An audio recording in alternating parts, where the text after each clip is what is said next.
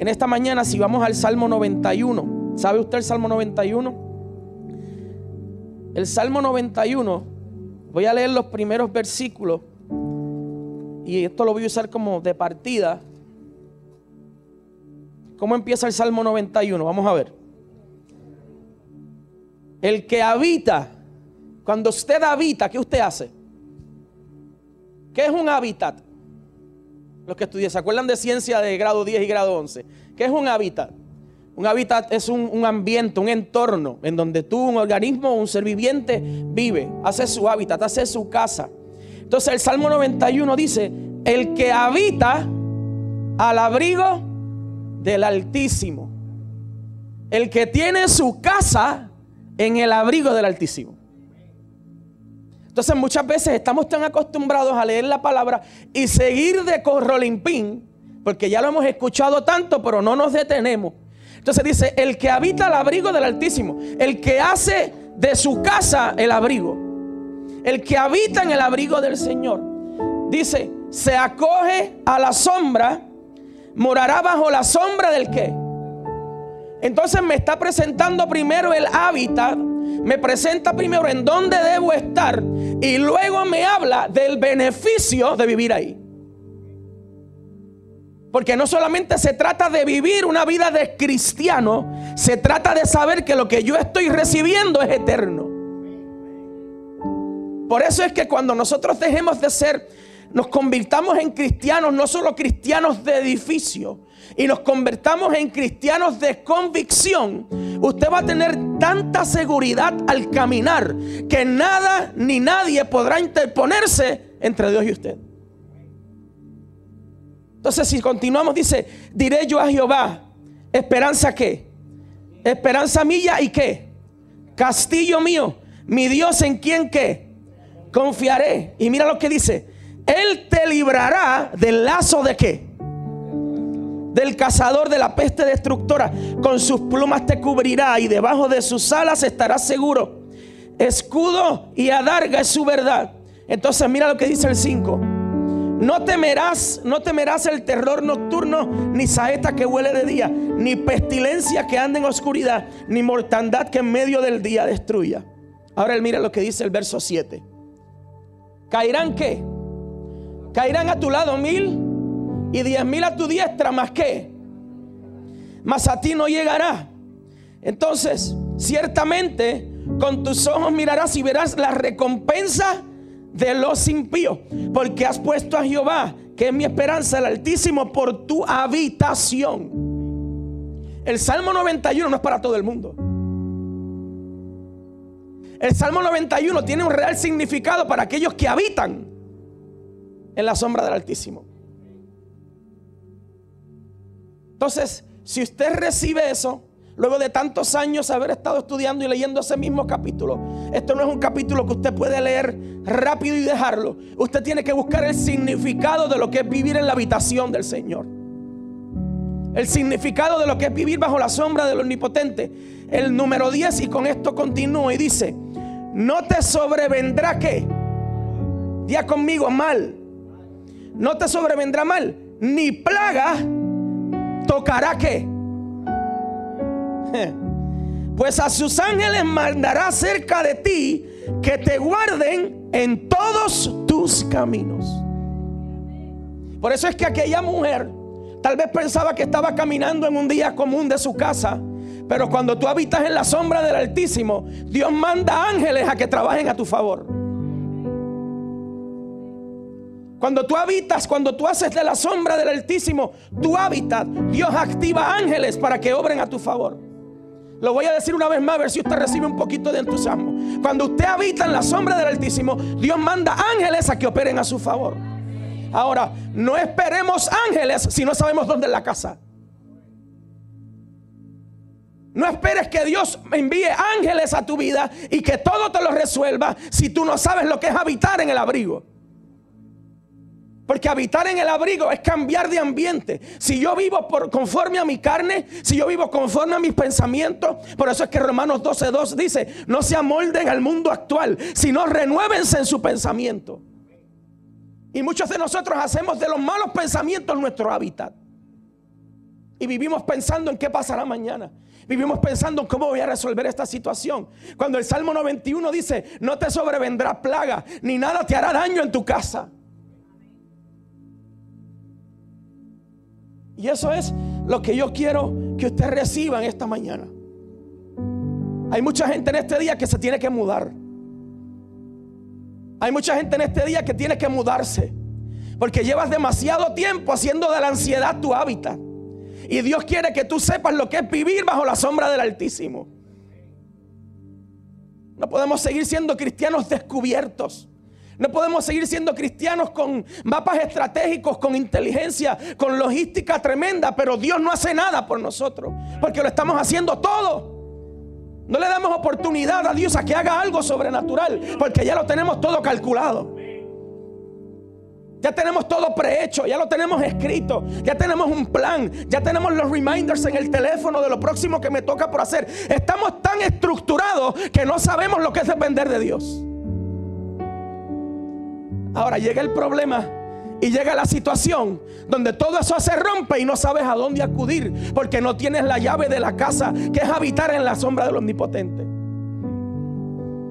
Entonces en esta mañana Dios te quiere entregar la llave para que entres a tu verdadera casa, que es la sombra y la cobertura de nuestro Señor.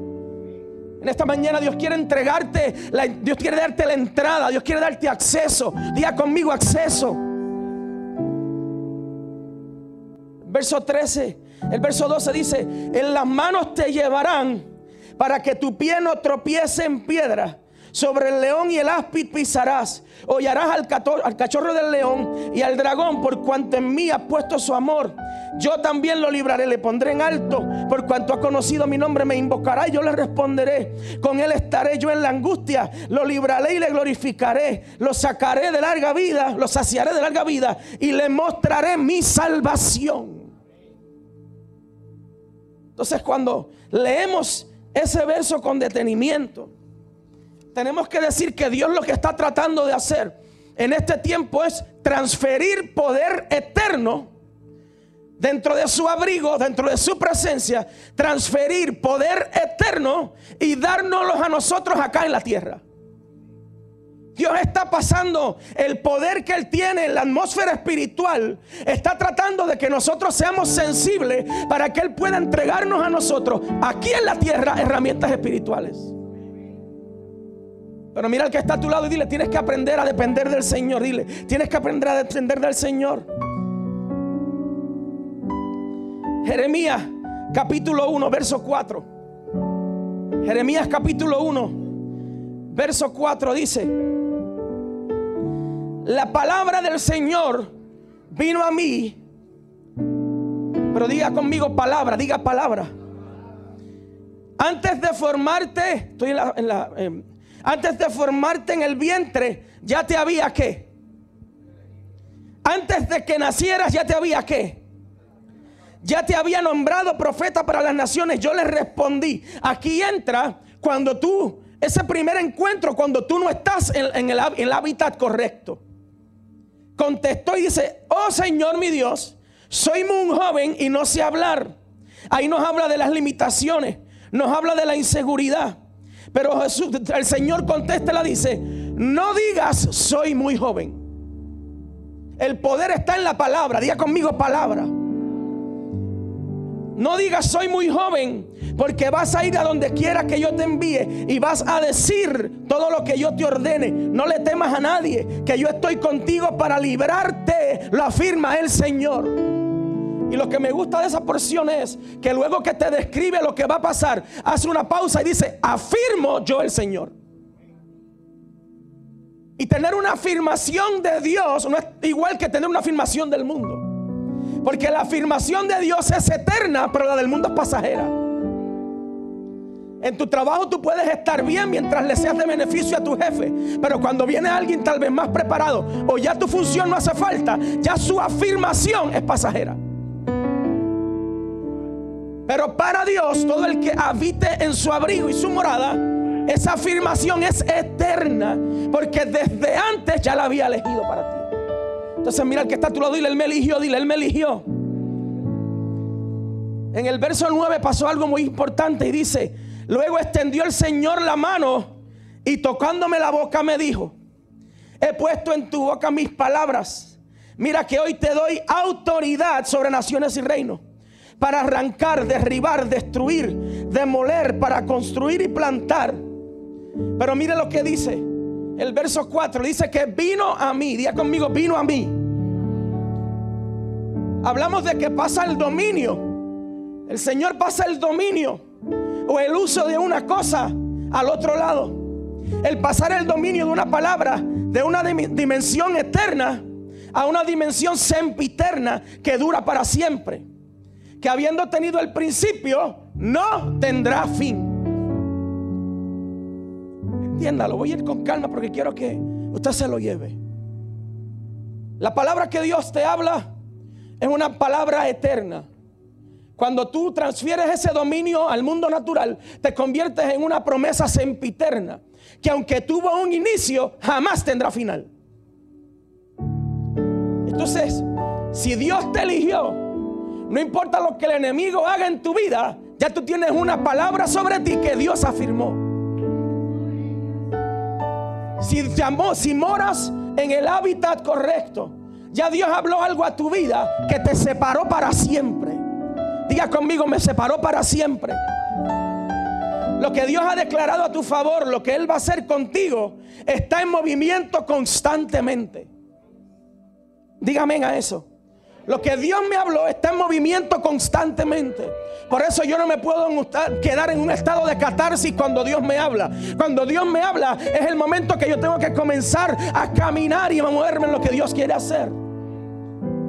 Cuando abrigas cuando habitas en el abrigo del Altísimo, la voz y la sensibilidad al Espíritu te guiarán a donde tienes que ir. Pero es diferente la historia cuando usted no, no sabe dónde está. Es diferente la historia cuando usted no sabe lo que tiene que hacer. Es diferente la historia cuando Dios te habló a los 15, 16 años y llevas tal vez 30 o 25 años viviendo una vida que nada se parece a lo que Dios te había hablado. No te atreviste, en, toda tu vida no te atreviste a hacer cambios que se movieran a favor de esa palabra. Te acostumbraste y te amoldaste tanto al mundo que comenzaste a crecer profesionalmente, comenzaste a alcanzar otras cosas y nada tienen que ver tal vez con lo que Dios te habló. Y eso lo he vivido yo en carne propia. Cuando tú estableces tus proyectos, tus proyecciones, tus planes a corto, mediano y largo plazo, te das cuenta cómo la humanidad comienza a establecer planes que te alejan de Dios. Empiezas a buscar seguridad, empiezas a usar la ecuación de contabilidad para ver si tu capital crece, qué no tiene que salir y qué tiene que entrar para yo poder estar bendecido. Empiezas a calcular todo lo que haces y cuando vienes a ver te conviertes en una calculadora y lo que si no cuadra no lo hago. Si, sale si se sale de mi presupuesto, no lo voy a hacer porque eso no es de Dios. Dios quiere que yo esté cuadrado. Dile al que está a tu lado, dile, eso es falso. Dios no se acomoda a ninguna ecuación. Porque en Dios 2 más 2 es 9. En Dios 10 más 10 es 300. Por eso cuando usted siembra, usted lo que recibe de vuelta es un fruto sempiterno. Algo que dura para siempre. ¿Está de acuerdo conmigo? Hay sueños que Dios te ha dado que exigen que te muevas a prisa. Sueños que te mueven de tu zona de comodidad, de lo que siempre haces y te motivan a hacer cosas que nunca has hecho. La semilla que Dios lanza o invierte en ti es una semilla resistente y que no tiene defecto. La palabra que Dios declaró sobre ti la palabra que Dios te dijo que iba a hacer contigo no es corruptible. Nadie puede detener eso que Dios dijo. La palabra lo establece y dice que muchos son los planes y proyectos que el hombre traza, pero al final ¿qué? ¿Se cumplen qué? ¿Los planes de quién? De Dios. Por eso yo prefiero someter mi voluntad ahora de joven y que Dios haga conmigo lo que tiene que hacer ahora de joven a tener que parar 50 años y cuando a mí se me acaben mis planes, entonces decirle, Señor, aquí estoy.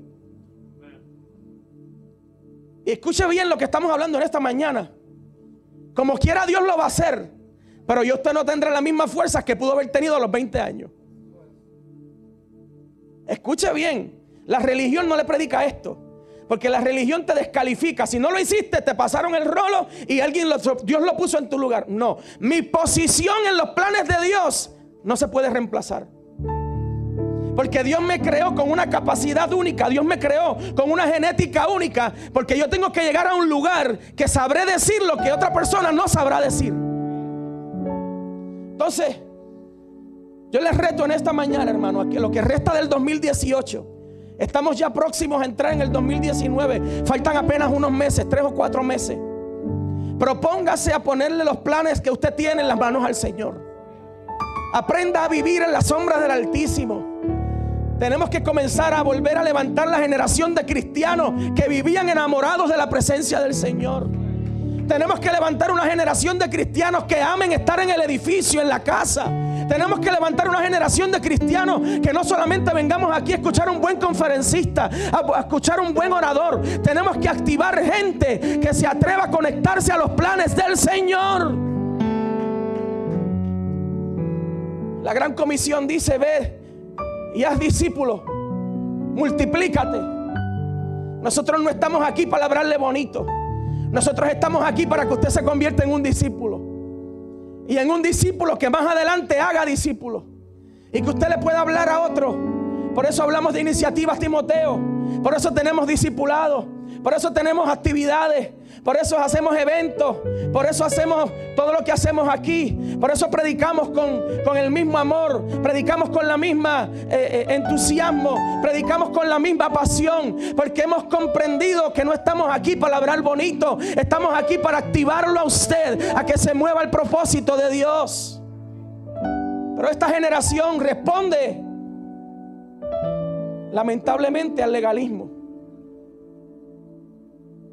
El reino nos facilitó tantas cosas que de la única manera que nosotros reaccionamos es cuando nos dan palo. Por eso el pastor y los líderes aquí le hablamos con cariño todo el año. Pero viene una persona que le dice las cosas más ahí como son. Y usted dice, wow, tremendo mensaje, bro, de lo que te dieron fue una pela. Lo que te dieron fue una salsa en el espíritu. ¿Será claro que vas a, reaccionar? Si te lo llevamos diciendo todo el año con amor y no haces caso. Entonces mira al que está a tu lado y dile, muévete, dile, muévete. Haz algo. La semilla que Dios lanza es eterna, es resistente, no tiene defecto.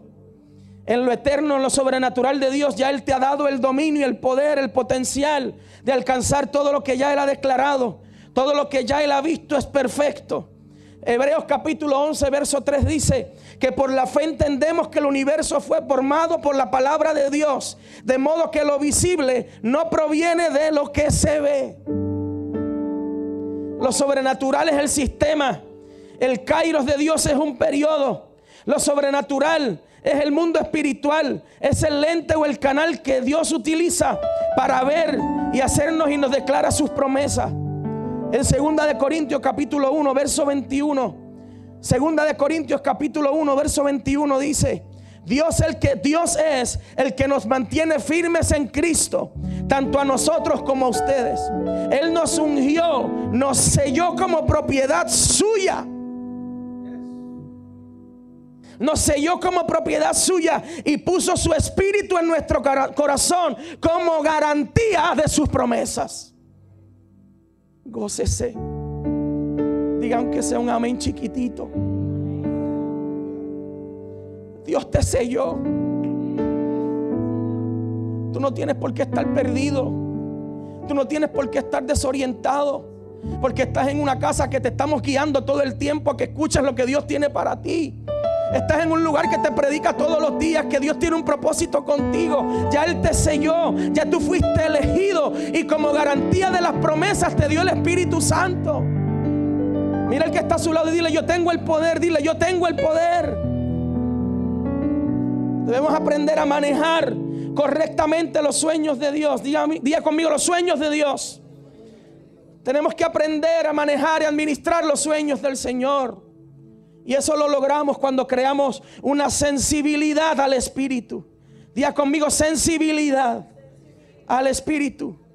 Cuando somos sensibles, tenemos que irnos entonces a la historia del profeta Elías. Día conmigo, Elías. Elías estaba pasando una crisis tremenda. Estaba viviendo un tiempo difícil. Estaba viviendo un tiempo de caos, de contienda. Y vio a tantos problemas y vio allá. Y Dios le da la palabra y dice, no llueve hasta que qué.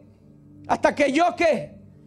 No llueve hasta que yo diga. Mira la autoridad que tiene un hombre de alterar la atmósfera natural con la palabra eterna. Le dice al ambiente, le dice a la temperatura, le dice a la atmósfera, la, la troposfera y todas las atmósferas que existan. Le dice, no va a llover hasta que yo lo diga, me dijo el Señor. Se va al arroyo de Gerid. Y dice que la palabra que Dios utilizó al animal más dañino para llevarle alimento. Ya conmigo cuervos. Cuando usted estudia la especie de los cuervos, es un, un, tipo de animal de carroña. Por eso es que las personas que tienen cosechas ponen los espantapájaros para que no les dañen sus cosechas. Dios utilizó algo que es dañino en el mundo natural para bendecirlo en el mundo espiritual. La gente que te cae mal, la gente que tú no soportas, son la gente que te están bendiciendo en este tiempo. La gente que tú no toleras, los que no aguantas, los que te pasan por el lado y se escucha el rugido del león adentro. Son la gente que te están trayendo el pan para que sobrevivas en el querid hasta que regreses al cumplimiento de tu promesa. La religión nos aleja de la gente que no toleramos. Porque el legalismo no es un mensaje de unión. El legalismo es un mensaje de independencia. El legalismo es una mentalidad soberanista. En donde queremos tener todos los beneficios, pero no ser parte del cuerpo.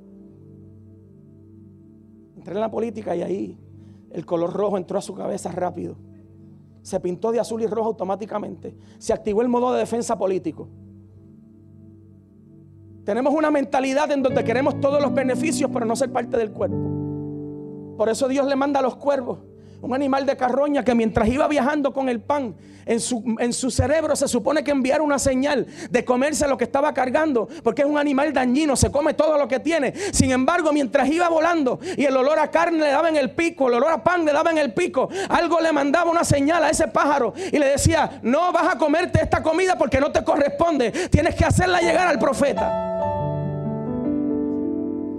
Mira el que está a tu lado y dile los que, los que me, dile los que me sacan de quicio, dile, los que me sacan de quicio son la gente que Dios va a usar para bendecirme en este tiempo. ¿Alguien los recibe en esta mañana? Los que me molestan, los que me, los que no soporto, son la gente que van a venir y te van a dar la mano y te van a decir, alamo bendecido, qué bueno verte. Y tú dices, sí, no puedes saludar a más nadie. La iglesia está llena, pero cuando te dé la mano vas a sentir que el Espíritu Santo te conecta y dice, te estoy alimentando hasta que se manifieste tu promesa en un periodo de crisis y escasez, Dios nunca utilizará gente que te identifique mucho para bendecirte. Porque Dios está más comprometido con tu carácter que con la provisión. Por eso en el desierto cuando Satanás le dice a Jesús, ¿tienes hambre? Claro que tengo hambre si llevo días de ayuno, no he comido nada. Satanás le dice, convierte esas piedras en pan. Y Jesús le dice, no solo de pan vivirá el hombre, sino de toda palabra, día palabra que sale de la boca de Dios. Mi alimento es la palabra. Y después si sigue leyendo la palabra, dice, no fue que Cristo fue. Dice, y Satanás lo llevó. Lo puso en un lugar alto. Y le dijo, todo esto puede ser tuyo si me adora. Al Señor, al Señor tu Dios solamente adorará. Y a Él solo servirá.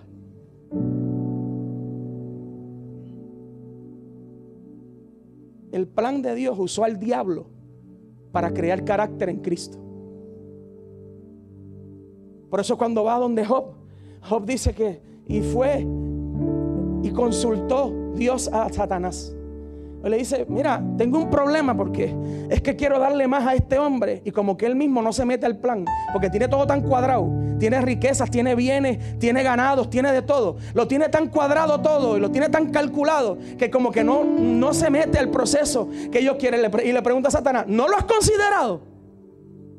Porque es que necesito tu ayuda ahora. Yo te voy a usar a ti para bendecirlo. Dios les dice a Satanás, considéralo. Satanás le dice, bueno, es que ese hombre está protegido por todos lados. Y le dice, ya cambié algo, pero su corazón me pertenece. Y si lee la historia de Job, lo perdió todo. Primer ataque más fuerte, sus hijos. Fueron donde él corriendo, mira, sus hijos estaban en un evento y se cayó el techo y los mató a todos. Enfermedad, pobreza, lo perdió todo. Pero luego que usted culmina la historia, después de todo ese proceso, de oídas te conocí, pero ahora mis ojos te ven. Y tuvo más Job que al principio. Ponte de pie en esta mañana.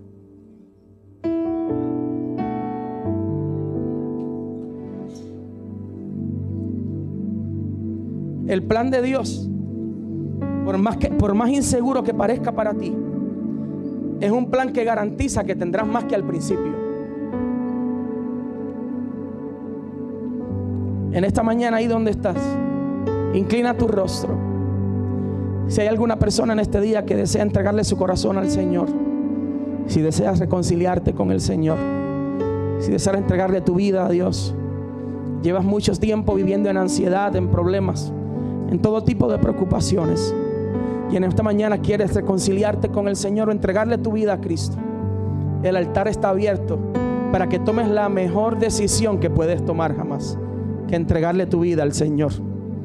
El estar está abierto para ti, puedes pasar acá al frente. Si deseas entregarle tu corazón al Señor o reconciliarte con Él. El altar está abierto. También está abierto para toda persona que necesite la oración, que necesite dar ese paso de fe y dejar las cargas delante del Señor, no vivir afanados, sino meterte en el hábitat, meterte al abrigo, meterte en la cobertura del Omnipotente. Si también necesitas la oración, el altar está abierto para ti.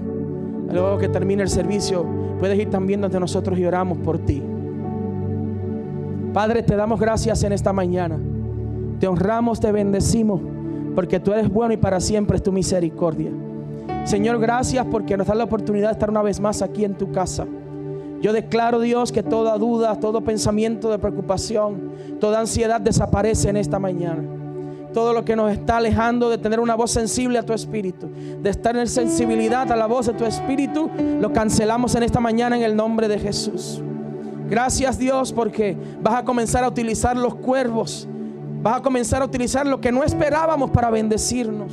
Vas a comenzar a utilizar y a meternos en situaciones que no tal vez entendamos con nuestra mente natural, pero en tu espíritu ya estaba trazado.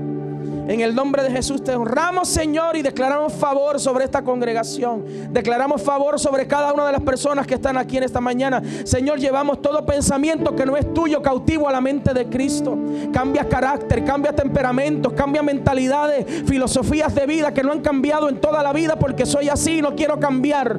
Padre, te pido que a través de la mente de tu espíritu, a través de la mentalidad de Cristo, pueda ser transformado en el nombre de Jesús. Hazlo, Dios. Habla Espíritu Santo, manifiéstate Espíritu Santo. Rompe el hielo que el enemigo ha levantado en nuestros pensamientos. Rompe el hielo, rompe el escudo que el enemigo ha querido levantar en nuestra vida. Habla Espíritu Santo. Redarguye Espíritu Santo en el nombre de Jesús. Ayúdanos a vivir en el abrigo. Ayúdanos a entrar en el hábitat del omnipotente. Te damos gracias en esta mañana porque tú eres bueno. En el nombre de Jesús todo esto está declarado. Y lo creemos por tu palabra. En el nombre de Jesús, si usted lo cree, diga amén. Y luego que dice amén.